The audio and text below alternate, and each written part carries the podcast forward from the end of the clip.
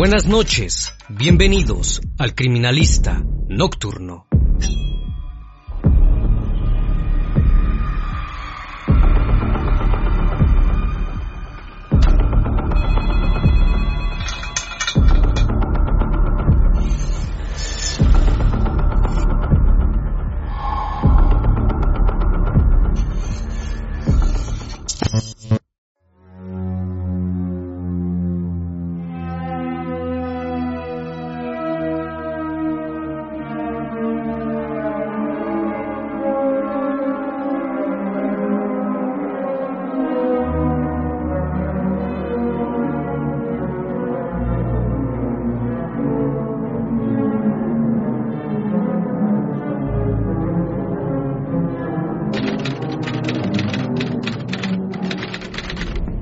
Noviembre de 2006, la policía española recibió una llamada de algo que habían captado las cámaras de seguridad apenas unos días anteriores.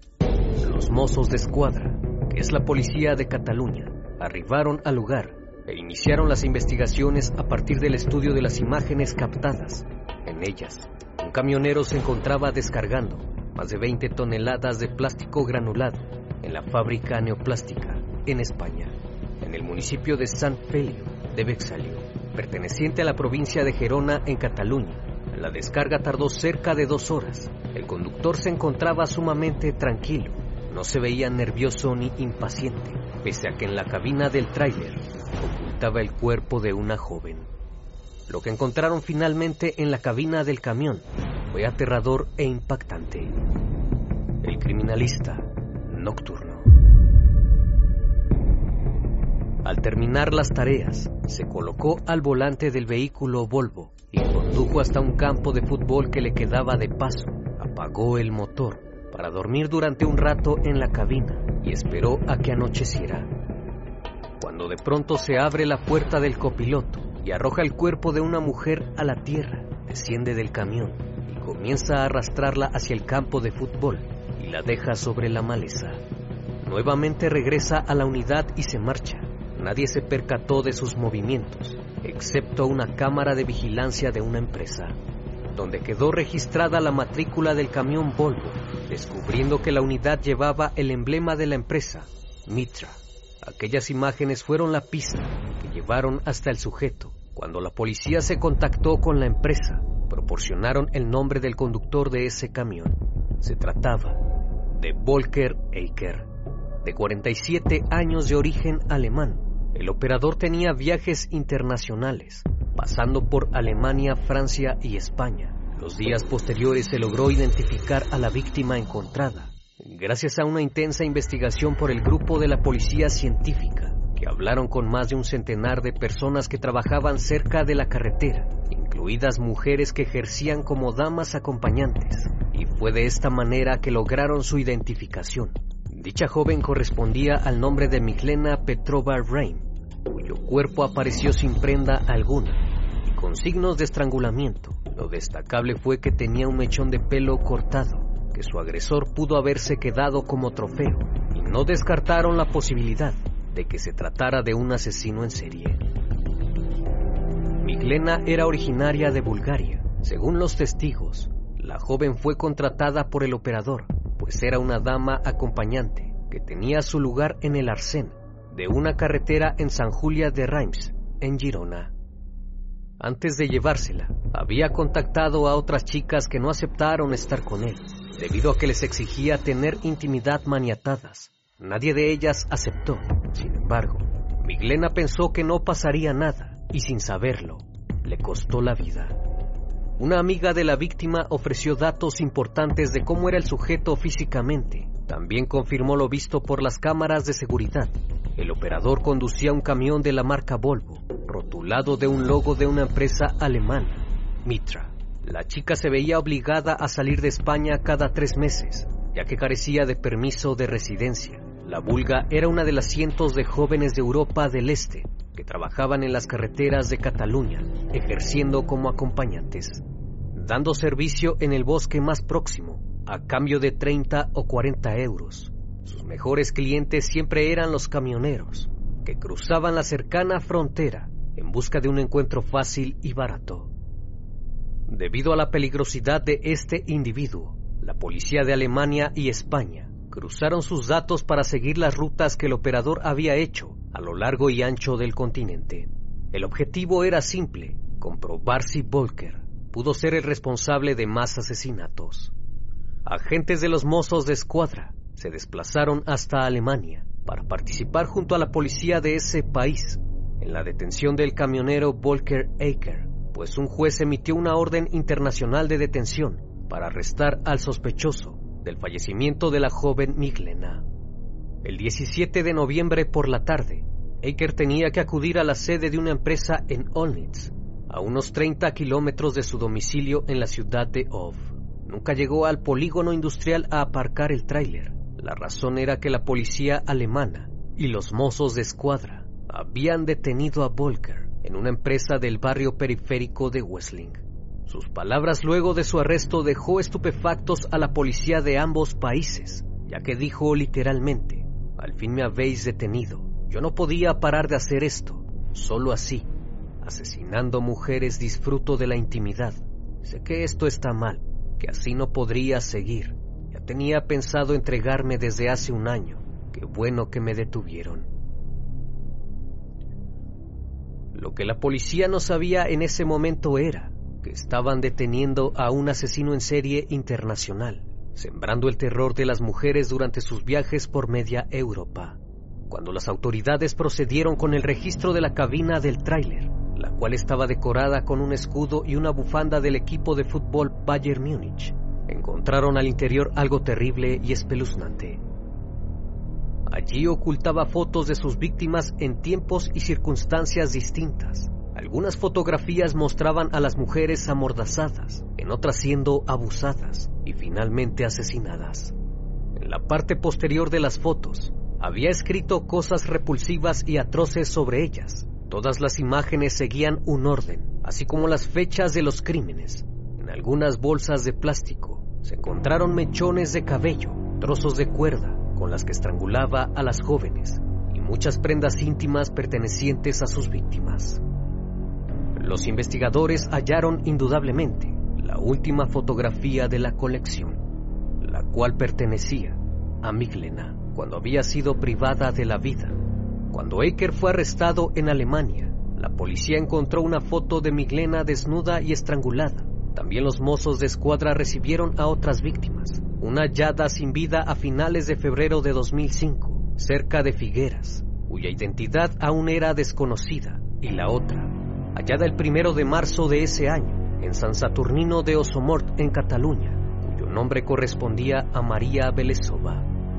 Posterior al arresto fue llevado a la cárcel de Baviera en Alemania, en donde confesó seis asesinatos, cometidos desde 1999 hasta 2006 aunque los investigadores no creían esa cifra y con el paso del tiempo empezaron a creer que la cifra era mucho mayor, que podría alcanzar más de una veintena de víctimas. Volker Eicher nació el 1 de julio de 1959 en Plau, una ciudad fronteriza de Alemania Oriental. Su padre era Christian Eicher, quien trabajaba como pintor, y su madre Christel era una enfermera nacida en Olnitz, total eran tres hermanos, dos hombres y una mujer. Sus padres se separaron cuando Volker era adolescente y su madre se quedó al cuidado de ellos, pero le fue muy difícil sacarlos adelante, puesto que debía dejarlos mucho tiempo solos. Por esta razón, Eiker tenía más apego con su hermana pequeña Sabina que con su madre. Durante el largo tiempo que Volker pasaba solo, comenzó a sentirse fascinado por una muñeca que tenía su hermana, con la que jugaba a menudo día Volker estaba solo en casa. Tomó la muñeca de su hermana y empezó a acariciarle el cabello. Debido a eso, tuvo una estimulación que nunca había experimentado. Aquello le gustó y se acostumbró a repetirlo, convirtiéndose en una obsesión. La siguiente experiencia relacionada con el cabello la tuvo a los 12 años, cuando en una ocasión su madre se estaba cortando su gran melena larga. El joven guardó uno de sus mechones de cabello el cual incorporó a sus juegos íntimos con la muñeca. Pronto se aburrió de ello y empezó a anhelar jugar con el cabello de sus compañeras de clase. se sentaba en la última fila de los asientos para poder observar las largas cabelleras de las chicas que estaban frente a él. De alguna manera se sentía atormentado por no poder acariciarlas, así que empezó a fantasear con estrangularlas para poder tocar su cabello. Entre sus compañeras de clase estaba Silvia Untendorfel, la cual vivía en el mismo bloque de departamentos que él. Al verla había fantaseado muchas veces con apretarle el cuello y jugar con su cabello, hasta que llegó el 7 de mayo de 1974, cuando logró cumplir sus retorcidos pensamientos. Esa tarde, el chico subió al ático del edificio, que comunicaba dos escaleras izquierda y derecha. Estuvo por un momento ahí, hasta que vio que la joven se quedó sola en casa. Bajó hasta el piso de Silvia y tocó la puerta. Ella abrió y le invitó a pasar. Volker trató de seducirla, pero ella le rechazó.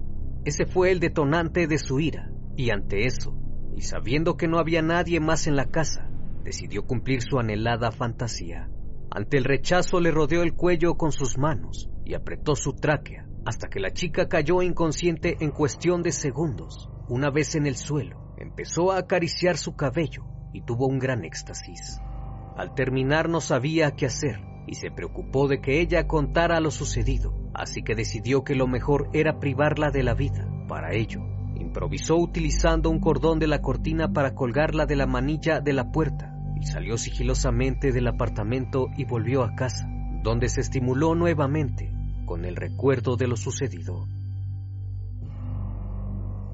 Por su parte, la madre de Silvia encontró a su hija en la sala de la vivienda con el cordón de la cortina sobre su cuello, atado a la manija de la puerta. El hecho para la familia y sus conocidos fue muy extraño, pues no había ninguna razón para que la chica se quitase la vida, y una de las personas que estaban convencidas de que aquello era poco creíble era el padrastro de Silvia, quien era oficial de policía. Sin embargo, no había muchos indicios en el lugar, y la puerta no había sido forzada, así que se determinó que la joven se había quitado la vida. Además, en Alemania del Este no había ningún interés por llegar a la verdad de los hechos, puesto que no querían afectar a las autoridades políticas del país. Ese mismo año, Eicher robó el auto de su madre, quien lo denunció a las autoridades, y esto le valió 18 meses en una penitenciaría juvenil. Cuando salió, se dedicó a trabajar de pintor al lado de su padre, y en 1978 fue sorprendido intentando atacar a una mujer que trataba de asfixiar y fue condenado a dos años y ocho meses de prisión. Sin embargo, logró salir en menos de un año. Años después, algo inesperado logró calmar sus impulsos, ya que ambos padres fallecieron y Volker quedó al cuidado de sus hermanos pequeños, pero no por mucho tiempo, pues la custodia de sus hermanos pasó a unos familiares. En 1987, atacó a dos mujeres en plena calle y esta vez volvió a ser detenido, por lo que fue condenado a 12 años en prisión. En 1993 logró salir de la cárcel, pero antes de ser liberado, se comprometió a someterse a terapia psicológica para no reincidir en el delito. Sin embargo, dejó de acudir a las sesiones sin comunicarlo a las autoridades y abandonó Plowin y se trasladó a la ciudad de Off, donde se instaló como un ciudadano modelo pagaba su alquiler a tiempo, pagaba sus impuestos y dedicaba su tiempo libre a estar con su hermana y sus sobrinos. No obstante, esto era solo una apariencia, pues muy dentro de él seguía teniendo esos impulsos durante todos estos años. Volker llegó a tener varias relaciones con mujeres, pero estas no duraban mucho, debido a sus desviadas fantasías, pues para poder sentirse satisfecho tenía que asfixiarlas. En 1999 logró obtener su permiso para conducir camiones y enseguida encontró trabajo como chofer. Esto le permitió cumplir sus fantasías de una manera planificada y minuciosa. La confesión de Volker permitió reconstruir en el tiempo el macabro itinerario del camionero. La policía alemana había registrado su apartamento. En él hallaron una gran cantidad de pruebas incriminatorias Además de objetos personales y ropa de las víctimas, se encontraron más de 50 fotos de mujeres, similares a las aparecidas en la cabina del camión, y un diario en el que había dejado un detalle de sus crímenes. Los agentes también encontraron una muñeca inflable vestida con la ropa de sus víctimas y una peluca que contenía los mechones de cabello de algunas de ellas, para así poder conseguir una gratificación al momento de estimularse, recreando el acto del estrangulamiento. Las autoridades alemanas querían saber quiénes eran las otras mujeres que aparecían en las fotografías y qué había sucedido con ellas. El 21 de junio de 2001, Volker detuvo su camión en los alrededores de Burdeos, en Francia, y contrató los servicios de una mujer nigeriana llamada Sandra Osifo, pues le había llamado la atención su cabello. Una vez solos, en la cabina del tráiler, descubrió que era una peluca y la asesinó. La chica apareció cuatro días después, a unos 90 kilómetros de donde trabajaba. En agosto de ese mismo año, Eiker condujo hasta España, donde encontró a Isabel Beatriz Díaz Muñoz. Si bien no se encontró ninguna fotografía suya, el operador confesó su asesinato.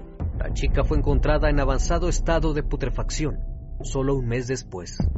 En febrero de 2005, acabó con la vida de María Beselova, de nacionalidad rusa, cuya fotografía apareció en la cabina de su camión y cuyo cuerpo fue hallado por otro conductor.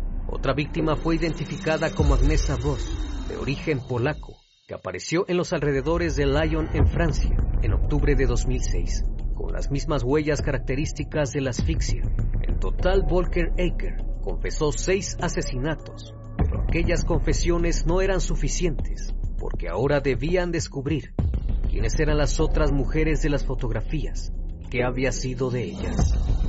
Las fotos encontradas sugerían que este sujeto llevaba asesinando mujeres a lo largo de los años y en distintos países. Era una labor enorme que exigía la colaboración con los servicios policiales de al menos tres países. En Francia, por ejemplo, la policía determinó que Benedicta Edwards, cuyo cuerpo fue hallado en un sendero de los alrededores de Troyes en agosto de 2002, había sido víctima de Aker, aunque este negó su implicación se pudo demostrar que había circulado por la zona en esas fechas y que había sacado dinero en un cajero de Troyes el día de la desaparición de la mujer. En la República Checa, la policía no había podido resolver el asesinato de una dama de compañía sin identificar, encontrada en junio de 2003 en el arcén de una autopista cercana de Pilsen. Nuevamente el camionero se declaró inocente, pero también se pudo demostrar que se encontraba en la zona al momento del crimen que le convertía en probable autor del asesinato. Mientras tanto, en Alemania se creó un grupo de operaciones criminales para que colaborase con el resto de fuerzas policiales europeas en la resolución de los crímenes de Eicher, llegando a utilizar más de 40 agentes para reconstruir los viajes del sospechoso. Las reconstrucciones tuvieron en cuenta todo tipo de registros de las gasolineras, peajes, movimientos de tarjetas de crédito, y la localización satelital de tráfico. Incluso enviaron su ADN a más de 30 países para compararlo con evidencias de casos no resueltos que cumplían el mismo patrón criminal.